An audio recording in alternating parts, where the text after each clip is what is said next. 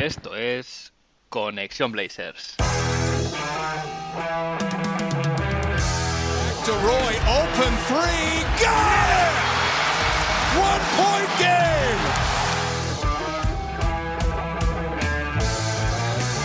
Lillard, long range three, and it's good!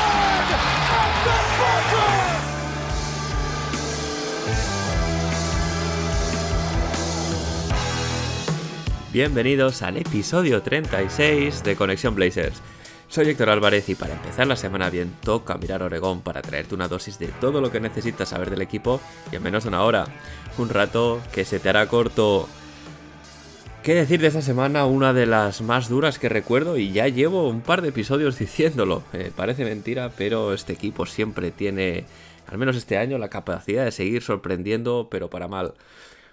Una semana de tres partidos con tres derrotas muy dolorosas, donde hemos visto además el lunes a Chansey Billups entrar en protocolo, también a Anthony Simons. Y bueno, ahora mismo el equipo se queda con un récord bastante, bastante negativo, 13 victorias, 22 derrotas, una racha de 4 partidos perdidos y de los 10 últimos jugados, 8 derrotas. Todo esto sitúa al equipo en la posición número 13 en la conferencia oeste, lejos de, posiciones de play-in, aunque sí que es verdad que el oeste este año está bastante, bastante flojo para lo que viene siendo habitual últimas temporadas, así que los puestos de play-in y play-off no están tan lejos como pudiera parecer. Si vamos a nivel estadístico, según lo, que nos dice la página de la NBA, el equipo está en el ranking 16 en offensive ratings, manteniendo la posición de la semana pasada. Oficialmente, de nuevo, peor defensa de la liga. Último puesto en rating defensivo, bajando tres puestos respecto a la semana pasada. Y en cuanto al net rating, también se pierden dos puestos. Pasamos a estar en el rank 26 en el vagón de cola de la liga y es que no podía ser de otra manera viendo el juego que vienen desarrollando los Portland Trail Blazers en las últimas semanas, pero especialmente esta que además ha tenido ha tenido el protocolo COVID como protagonista principal, diezmando muchísimo al equipo, no solo de, de, de, de cuerpos y de jugadores disponibles que también, sino sobre todo hombres altos al tener a tanto Nurkic como a Cody Zeller fuera. Pero bueno, esto afecta a más equipos. El tema de los protocolos no es algo exclusivo los Blazers, así que eh, no, no, puede servir como excusa. Además, estos partidos cuentan igual, eh, se jueguen eh, de una manera u de otra. Así que no queda, no queda más que seguir, apretar los dientes, seguir trabajando para que. para revertir esta situación. Y ver a ver qué pueden hacer. ¿Qué pueden hacer estos jugadores una vez el roster vuelva a estar al completo? A ver si, si así se, se, remonta un poco el vuelo. Pero bueno, de entrada, esta es, esta es la foto que tenemos a día de hoy sobre lo que ha pasado esta última semana. Vamos como siempre a empezar desgranando la actualidad. Vamos a ver qué ha pasado en Rip City esta semana.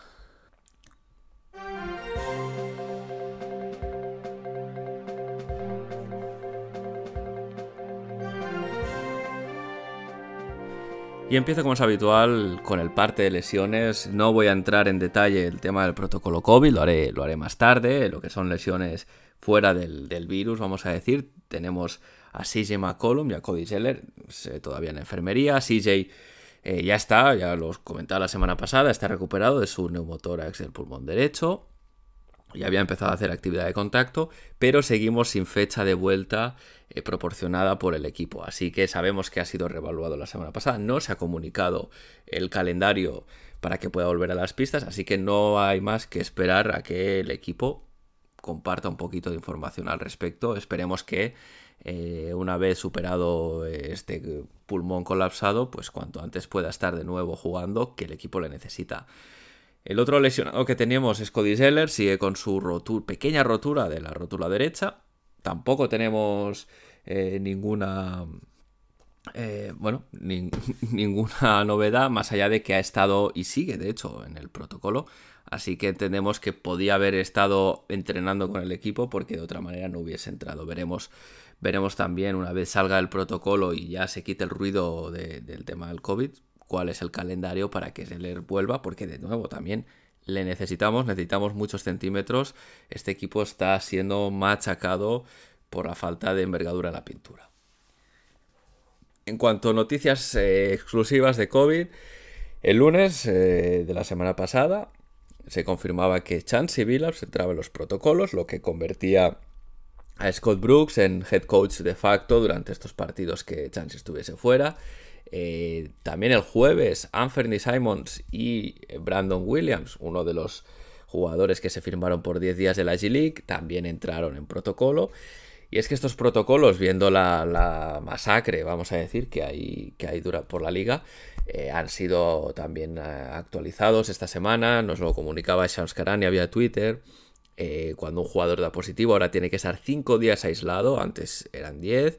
Tras estos 5 días ya pueden volver a salir y hacer una vida normal siempre y cuando llevasen mascarilla y sin participar todavía en actividades con el equipo para volver a, actividades con el equipo, eh, tiene que pasar o, superar los seis días de aislamiento y someterse a los requerimientos de test que marca la liga, o presentar dos test negativos eh, seguidos para poder volver a para poder volver a hacer actividades con el equipo, ya sea entrenar, viajar, etcétera, etcétera. Y es que hoy domingo, porque hoy estoy grabando el episodio un día antes de lo habitual, también se confirmaba que Billups y Anthony Simon salen del protocolo. En el caso de Anthony ha entrado, eh, bueno, pues entró el jueves y ha salido ya en domingo, así que hasta muy pocos días. Debió ser a lo mejor tal vez un falso positivo, pero bueno, en cualquier caso ya están listos para el partido del lunes contra Atlanta. Así que vamos a ver buenas noticias y cómo los jugadores poco a poco debería haber un goteo de jugadores que van saliendo de este protocolo. Y es que Chansey Billups volverá al banquillo y, tendrá en el banquillo nuevo, nuevo acompañante porque la franquicia ha confirmado el viernes la incorporación de Rodney Billups, el hermano menor de Chansey Billups, como asistente en el cuerpo técnico. Rodney Billups viene a sustituir a Milt Palacio, que, que, fue uno de los acusados de estafar el plan de pensiones de la NBA ya por octubre y al que los Blazers suspendieron de empleo y sueldo hasta que se aclarasen los detalles de la investigación. Parece ser que esta investigación debe tener ya eh, algún tipo de, pruebas o resultados para formalmente contratar a alguien sustituyendo a Palacio.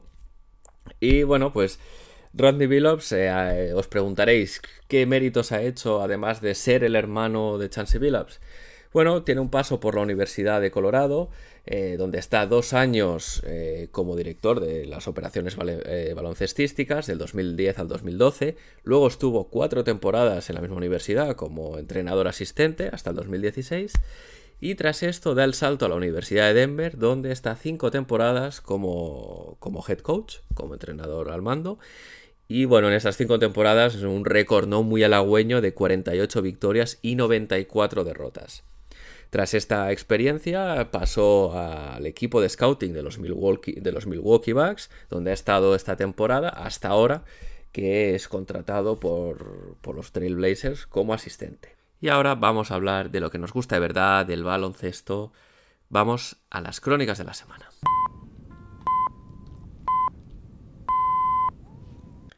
Ha sido una semana de tres partidos, pero los voy a fusionar todos en una misma crónica porque han sido games muy parecidos, donde los Blazers han adolecido de los mismos problemas, eh, donde los equipos han atacado de las mismas maneras, con lo cual tiene un poco de sentido agruparlos y hacer un análisis general y no tan ir tan en detalle en cada partido, porque realmente no tiene mucho sentido, los partidos no tuvieron demasiada historia si lo que buscamos es entretenimiento y un partido medianamente competitivo. Los Blazers jugaron contra los Mavericks, contra los Utah Jazz y contra los Ángeles Lakers y en los tres partidos eh, recibieron un severísimo correctivo, eh, sobre todo propiciado por un agujero negro en la pintura debido a la falta de Yusuf Nurkic y de Cody Zeller principalmente. Eh, los Mavericks también venían con muchas bajas, es decir, Aquí el tema del protocolo COVID también les afectó. Ellos no tenían a Luka Doncic ni a muchos de sus exteriores. Curiosamente, sí que contaban con, sus mejores hombres grandes. En el caso de los Utah Jazz, sí que tenían el equipo al completo. Pero los Lakers también eran un roster que venía sin juego interior. De Andre Jordan fuera, Dwight Howard fuera. Y de hecho, LeBron James fue el center siempre cuando estuvo en pista. Y es que eso ha sido un problema porque comentaba que había un agujero negro en la pintura. Eh, durante esta semana muchos habrán echado de menos a Yusuf Nurkic, que está siendo muy criticado esta temporada y con razón en muchas cosas. Pero si algo no se le puede negar es que es el, yo creo que es el único jugador de esta plantilla que tiene un mínimo criterio defensivo en lo que se refiere a organizar defensas e ir a las ayudas. Eh, no hay más que ver el, el partido contra los Mavericks, por ejemplo, donde Dwight Powell y, que, y Kristaps Porzingis hicieron lo que quisieron en la pintura y anotaron a placer posesión tras posesión. Los Utah Jazz eh, tenían a Rudy Gobert y a Hassan Whiteside, dos tipos muy grandes con muchas limitaciones para crearse su tiro, pero que es que no necesitaron grandes recursos porque fueron alimentados constantemente de balones en la pintura donde solo tuvieron que hundirla y esperar a ver si les hacían falta para el 2 más 1. Y en el caso de los Lakers, que no tenían en un juego anterior de presencia con centímetros, se dedicaron a tirar del talento de Lebron y de transiciones rápidas para buscar la canasta siempre que quisieron. Es que la defensa de estos tres partidos no es que haya sido mala, que es lo que nos venía acostumbrando, es que por momentos parecía de nivel amateur.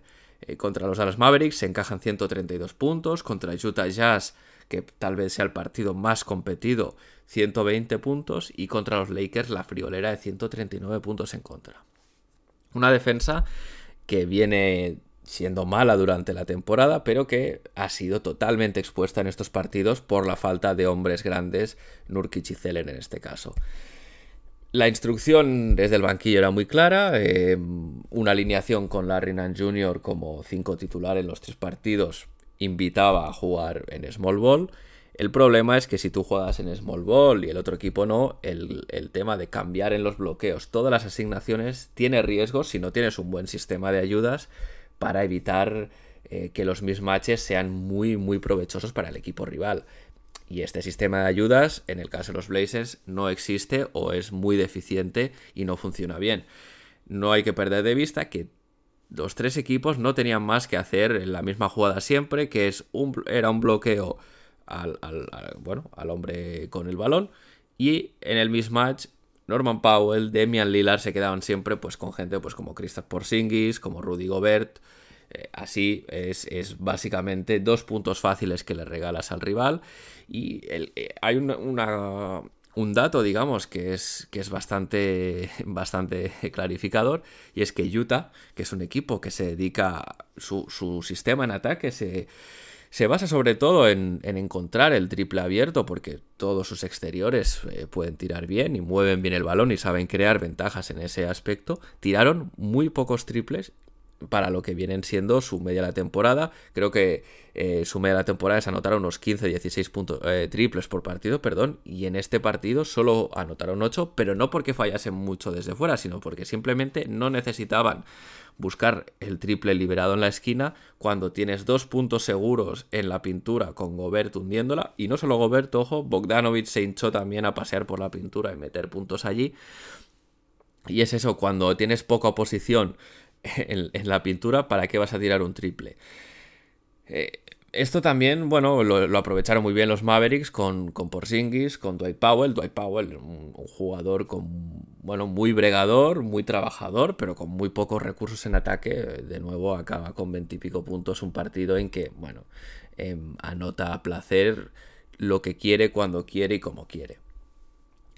Además, los Blazers, pues, de los, de los jugadores que han firmado de la G-League, han firmado dos bases, un alero y, bueno, y dos aleros, de hecho, porque el, más alto de todos, que es Reggie Perry, 2 metros 03. Bueno, un jugador que el año pasado estaba en Brooklyn como pick de segunda ronda, y que sí que le ha puesto muchas ganas y le ha puesto corazón, pero le faltan centímetros y tiempo en el equipo.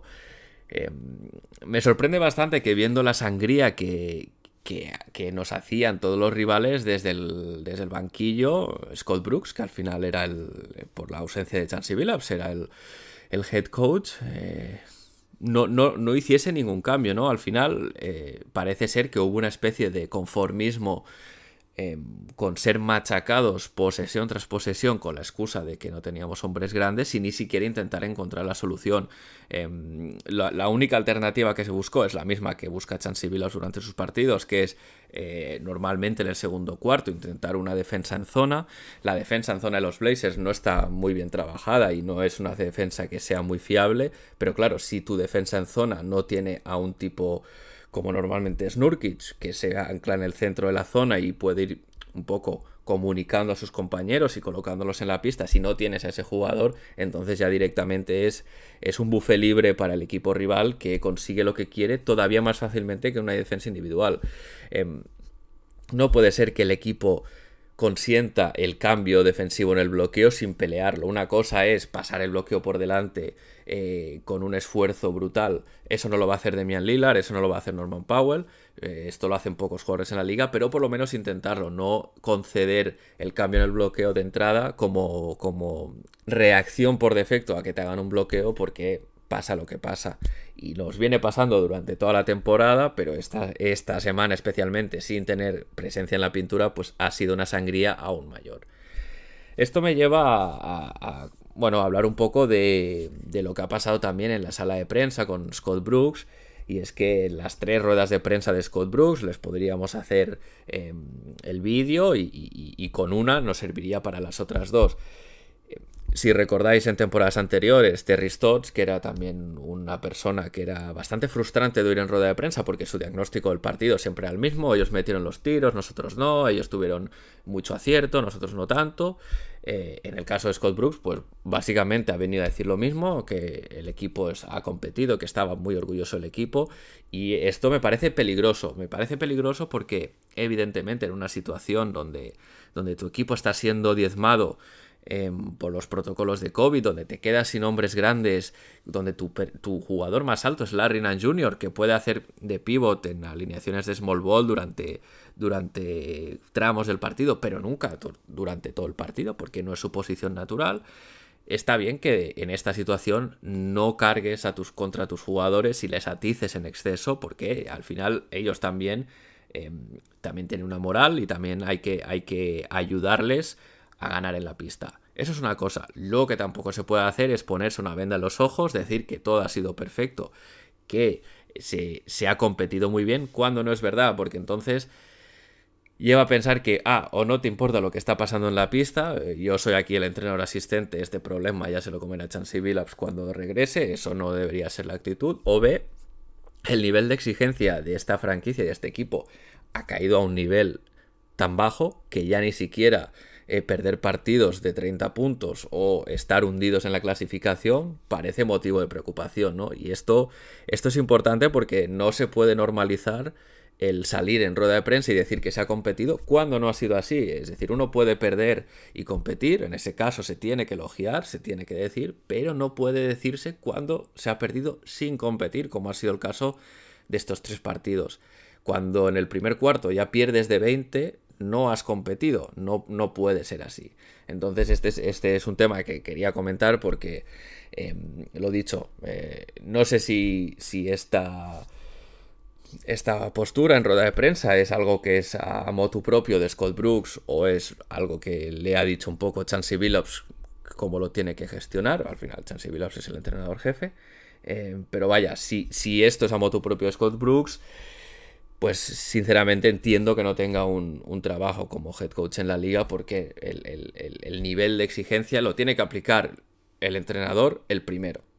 Y de ahí tiene que bajar a los jugadores, si no los dos a la vez. Entonces, bueno, eh, como os decía, tres partidos muy parecidos, tampoco, tampoco tienen, tienen, mucha historia. Me gustaría así destacar el partido de Nasir Little contra los Dallas Mavericks, que sí que jugó, jugó bastante bien, le puso muchas ganas, tiró de orgullo, acabó con 20 puntos, acabó con 10 rebotes, eh, también sumó en otras, bueno, en lo que viene siendo Nasir Little, ¿no? Con sus dos robos, tres tapones, un par de asistencias, 50% en tiros de campo, hizo un muy buen partido, muy deslucido por el rendimiento general.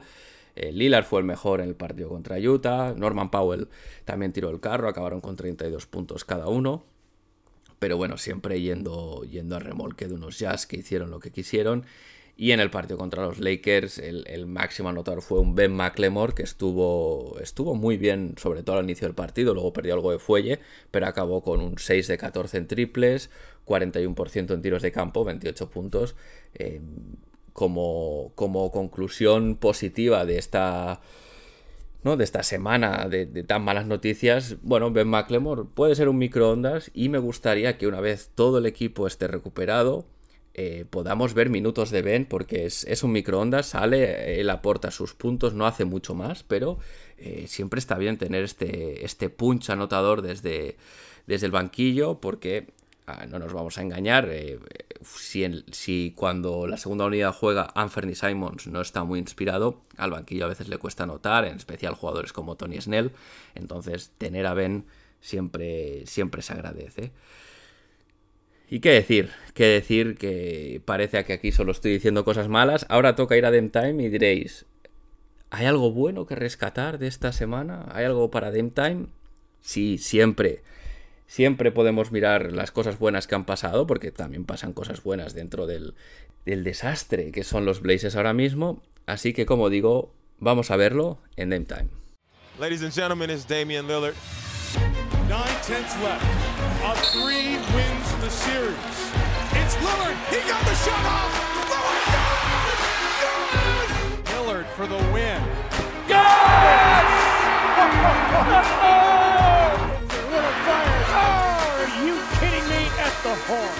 Lillard. This is for the win. Oh, Damian Lillard. How dare you? Y os preguntaréis quién es el ganador de Game Time en una semana en la que parece que todo ha ido tan mal. ¿Habrá sido Nasir Little por su gran partido en Dallas? ¿Ben McLemore por su gran partido contra los Lakers? Pues no, no ha sido ninguno de los dos. Ha sido Demian Lillard, que dentro de lo malo ha sido el mejor en los tres partidos. Demian Lillard ha liderado al equipo como ha podido durante, durante esta tormenta de bajas que están sufriendo los Blazers debido al protocolo COVID y pese a que sus actuaciones en defensa han sido muy muy mejorables, sí que es verdad que ha liderado el ataque promediando 25 puntos en estos tres partidos a los que ha sumado 4 rebotes, 5,3 asistencias. Sus porcentajes no han sido los mejores, 37% en tiros de campo, un 30% en tiros de 3, pero también hay que entender que el contexto de bajas del equipo no ayuda a eso, donde tenía la atención de las defensas muy muy centrada en él. Poco a poco Demian Lillard va recuperando su ritmo habitual y solo hay que esperar que ahora el equipo vuelva a tener todos los efectivos para ver a Dame y a los Blazers en su máximo potencial. Dame, esto es lo mejor que ha pasado tal vez en la semana desde aquí. Felicidades.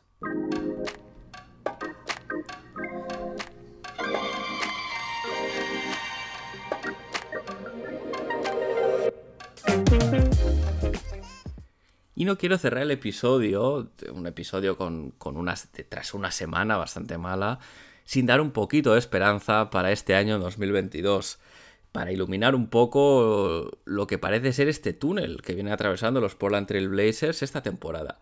Y es que hay que quedarse con los buenos momentos del 2021, que también los ha habido.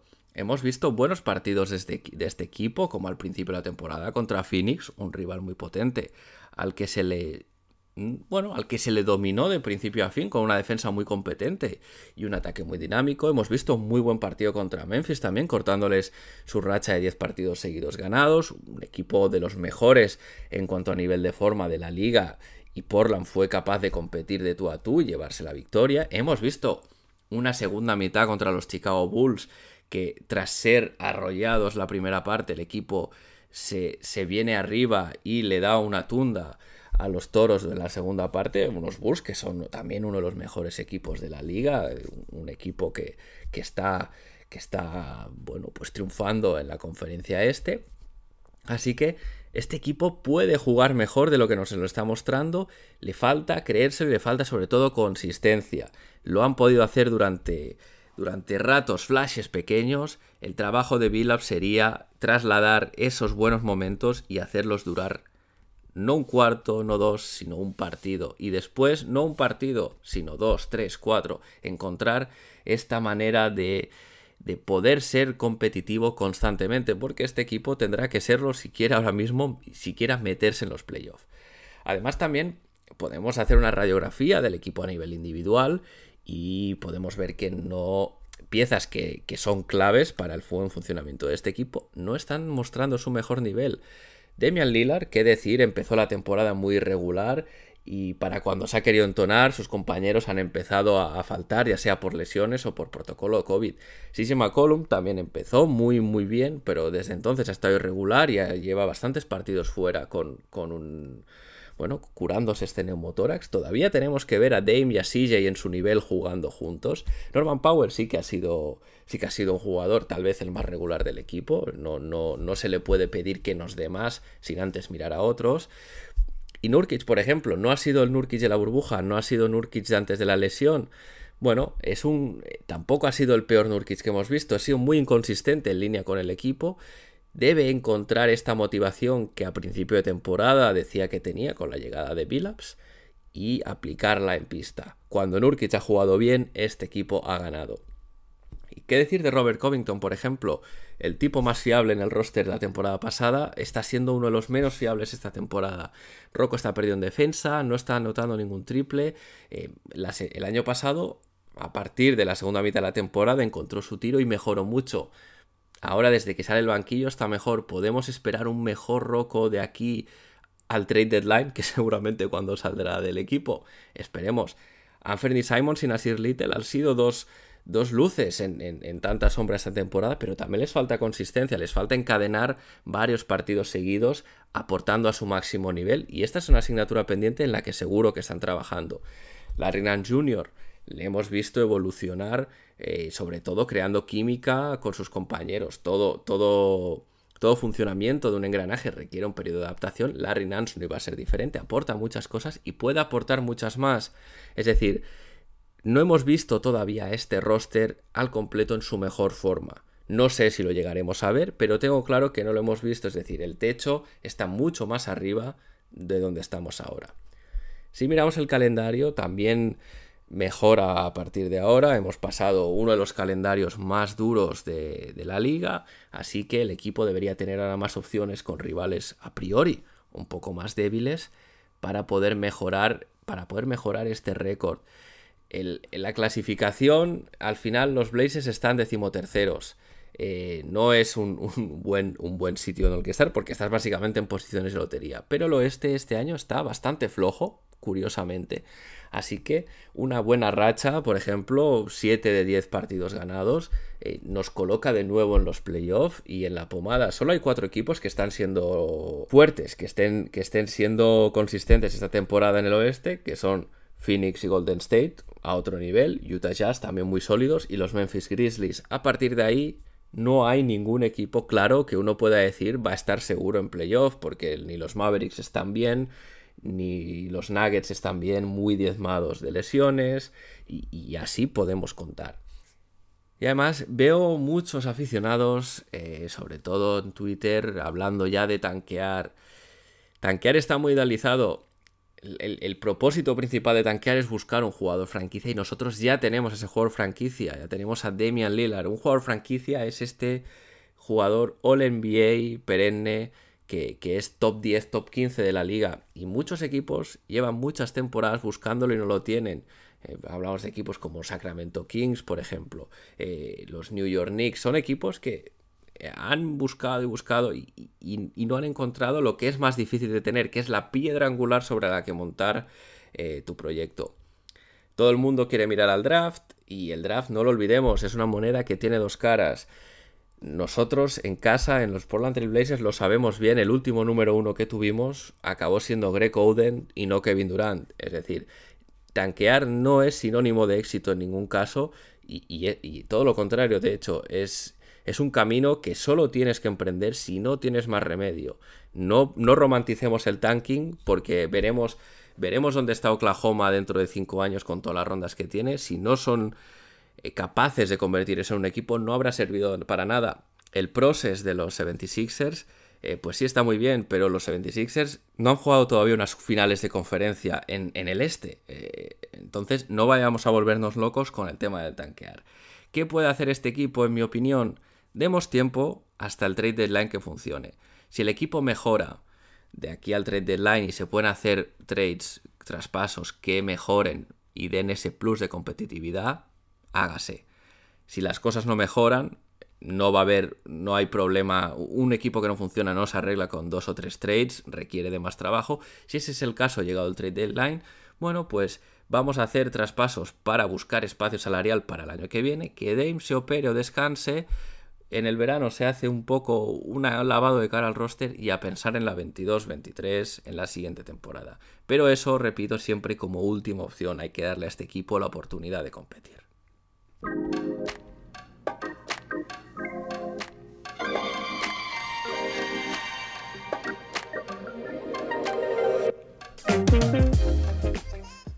Vamos a ver ahora qué le espera a este equipo en esta semana que empieza. Es una semana de cuatro partidos, los cuatro en casa en el Moda Center. Los mejores momentos de los Portland Trail Blazers esta temporada han sido todos partidos jugados como local.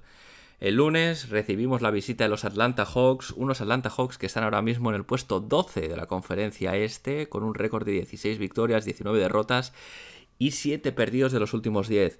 Otro equipo que no está, digamos, bueno, en las expectativas de lo que se esperaba de ellos, eh, especialmente tras el año anterior, pero que están cargados de talento y que eh, defender ahora mismo el pick and roll de, Trey Young y John Collins o Clint Capella parece casi una quimera para este equipo, así que un partido que va a ser complicado, pese a que ya tenemos a Anfern y Simons de vuelta. El miércoles recibimos la visita de los Miami Heat, cuartos en el este, con 23 victorias, 13 derrotas, 8 ganados de los últimos 10 tienen de vuelta a Jimmy Butler, eh, que decir, un rival muy, muy duro. Así que va a ser un partido en el que va a haber que competir muy bien para poder ganar. El viernes recibimos la visita de una de las sensaciones de la temporada, los Cleveland Cavaliers, quintos en la conferencia este, récord de 20 victorias, 16 derrotas, 6 ganados en los últimos 10, un equipo que juega contra, contra corriente en esta liga de small ball con mucho tamaño, Jarrett Allen, Evan Mobley, Lauri Markkanen, precisamente todos esos centímetros que le faltan ahora mismo al equipo eh, de Oregón lo tiene el rival. Veremos si para entonces Nurkic o Seller han podido salir ya del protocolo.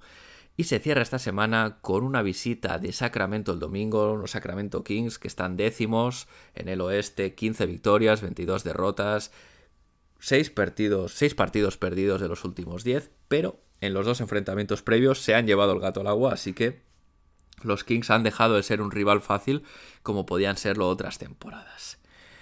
Con esto doy por concluido el episodio por hoy. Recuerda que si tenéis algo que decir sobre el podcast lo podéis hacer a través de iVoox, donde podéis dejar vuestros comentarios. Los podéis enviar también al buzón del podcast, conexionblazers.gmail.com y también en el Discord de la comunidad de Back to Back. Os dejaré el link en la descripción como siempre.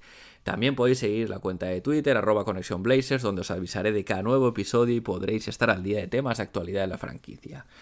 Sin más me despido, agradeceros de nuevo que estéis cada semana ahí escuchando el podcast, más en estos tiempos difíciles para el equipo. Y si os gusta, si os gusta Conexión Blazers, le podéis dar 5 estrellas en Spotify ahora que se pueden valorar en los podcasts en esta plataforma y también lo podéis recomendar a vuestros amigos y a vuestras amigas. Seguimos conectados. Hasta la semana que viene.